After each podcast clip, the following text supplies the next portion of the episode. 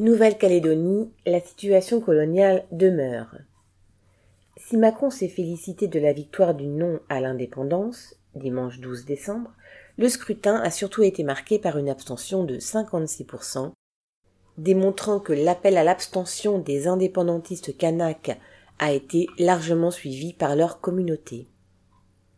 Malgré les demandes de report du référendum par les Kanaks pour cause de pandémie et de deuil dans les familles, le gouvernement a voulu en maintenir la date, pressé qu'il était d'en finir avec ces scrutins et escomptant une victoire du non. Il entérine donc le rejet de l'indépendance sans que les principaux concernés ne se soient exprimés. Dans la province des îles, où ne vivent que des Kanaks, la participation a été de 4%, et dans celle du Nord, elle a été de 16%.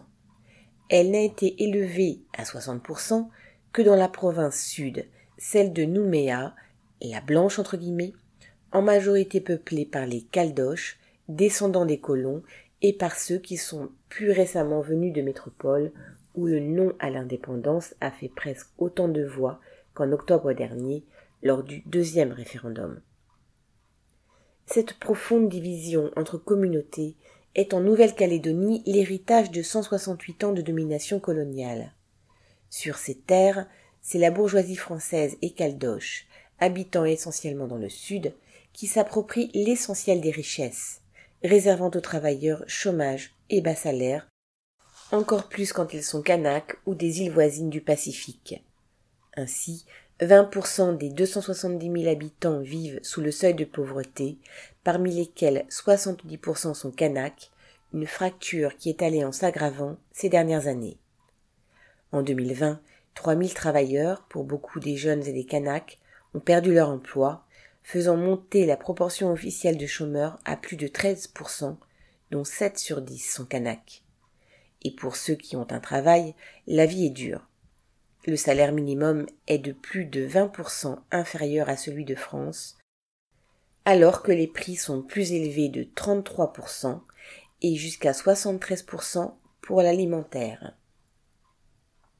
Aussi, quand Macron a déclaré dimanche 12 décembre que, ouvrez les guillemets, ce soir la France est plus belle car la Nouvelle-Calédonie a décidé d'y rester, fermez les guillemets, il a réagi à la fois en responsable de l'impérialisme français, satisfait de pouvoir réaffirmer sans difficulté sa présence dans cette région du monde, et en politicien content d'afficher une victoire.